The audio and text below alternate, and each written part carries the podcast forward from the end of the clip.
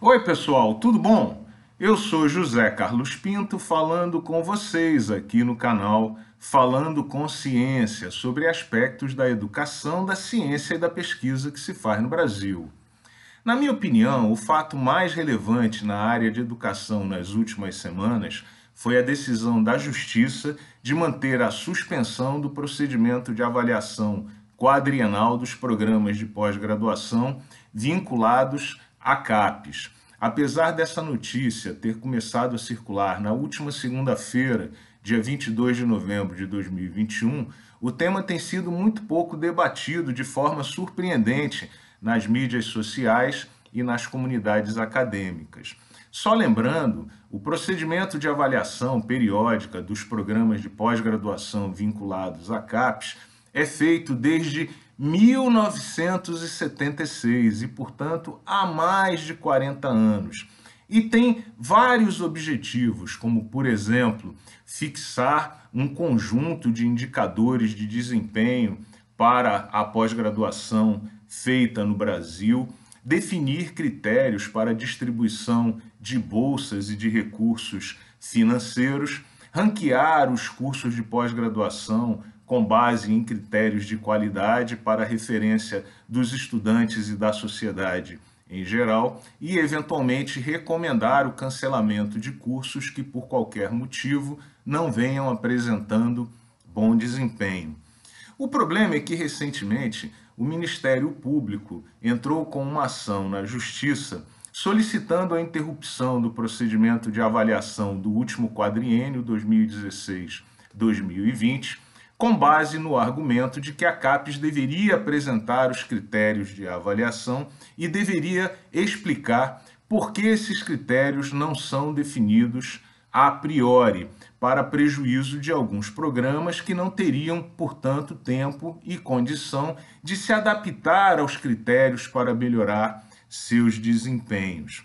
A CAPES respondeu solicitando a interrupção do processo movido pelo Ministério Público, com base fundamentalmente nos argumentos de que a avaliação é muito importante, tem sido feita dessa maneira ao longo dos anos, de maneira tradicional, que o processo é discutido com a comunidade acadêmica de forma quase consensual e, portanto, transparente, e que a interrupção do processo poderia causar muitos prejuízos acadêmicos e financeiros também, por conta dos investimentos já feitos no último período de avaliação.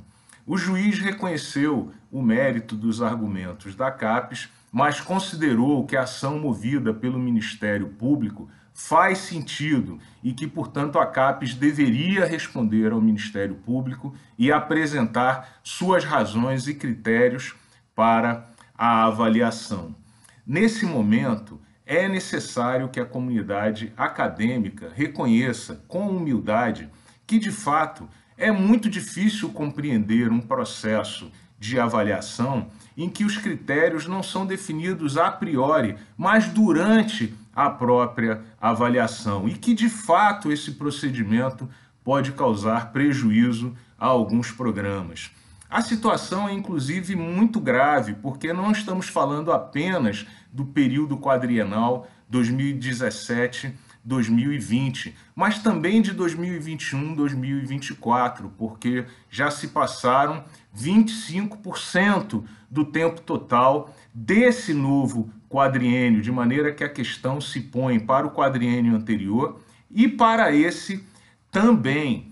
Além disso, temos que reconhecer que os argumentos levantados pela CAPES são frágeis, porque o fato de um procedimento ser adotado por muito tempo não significa dizer que ele precisa continuar a ser adotado. Além disso, o argumento do consenso também é dúbio, porque hoje no Brasil existem mais de 4.500 programas de pós-graduação e não existe qualquer processo de consulta ou votação a esses programas para que se levantem eventuais objeções aos critérios adotados ou para que seja aprovado formalmente o conjunto de critérios da avaliação. Por isso, na minha opinião, nesse momento, nós deveríamos estar trabalhando para fixar os critérios do período 2017, 2020, 2021 e 2024 e pensando já no futuro. Há muitas questões que nós devemos pensar para o futuro da avaliação e da pós-graduação no Brasil. Em verdade, não é nenhum exagero dizer que hoje a pós-graduação no Brasil está à deriva.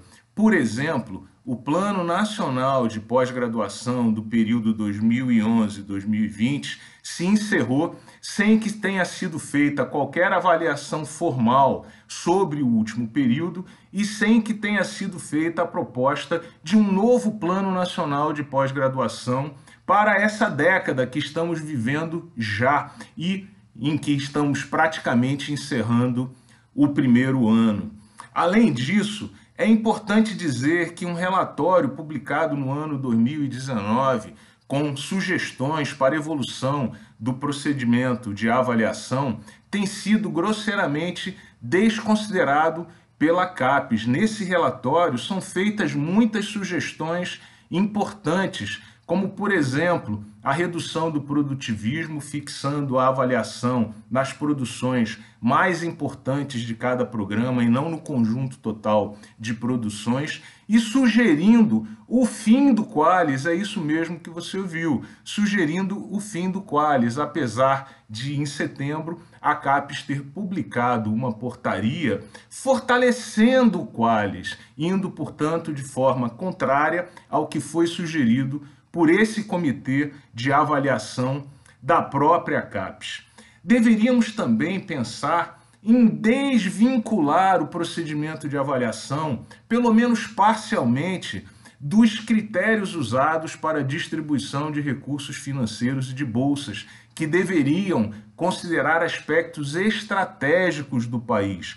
Além disso, Parece óbvio que um programa que está bem posicionado e, portanto, portanto, recebe mais recursos financeiros e mais bolsas, continuará sempre bem posicionado, não abrindo oportunidade para que outros programas do país se desenvolvam.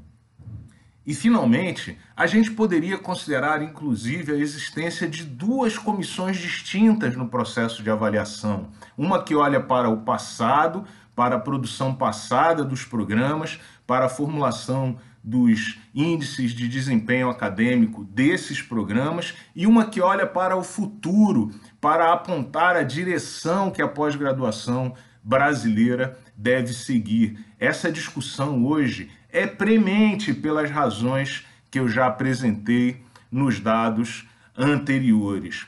Finalmente, a gente poderia considerar também ainda um processo de avaliação que não apenas compara os programas uns com os outros, mas que estabelece metas para que cada programa atinja no próximo quadriênio.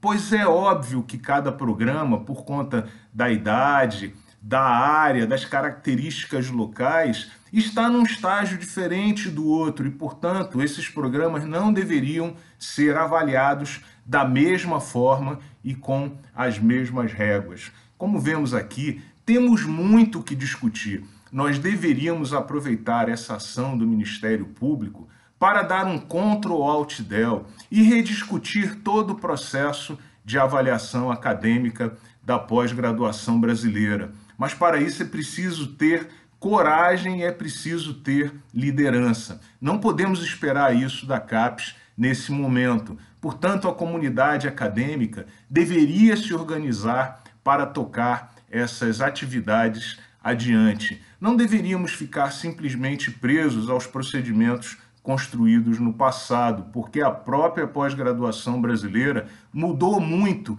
e cresceu muito. Está na hora de construirmos um novo procedimento e admitirmos de forma humilde que o Ministério Público tem razão quando ele pergunta que critérios serão adotados no próximo período de avaliação. Importante dizer hoje, nós não sabemos, precisamos saber. Um grande abraço e até o próximo vídeo.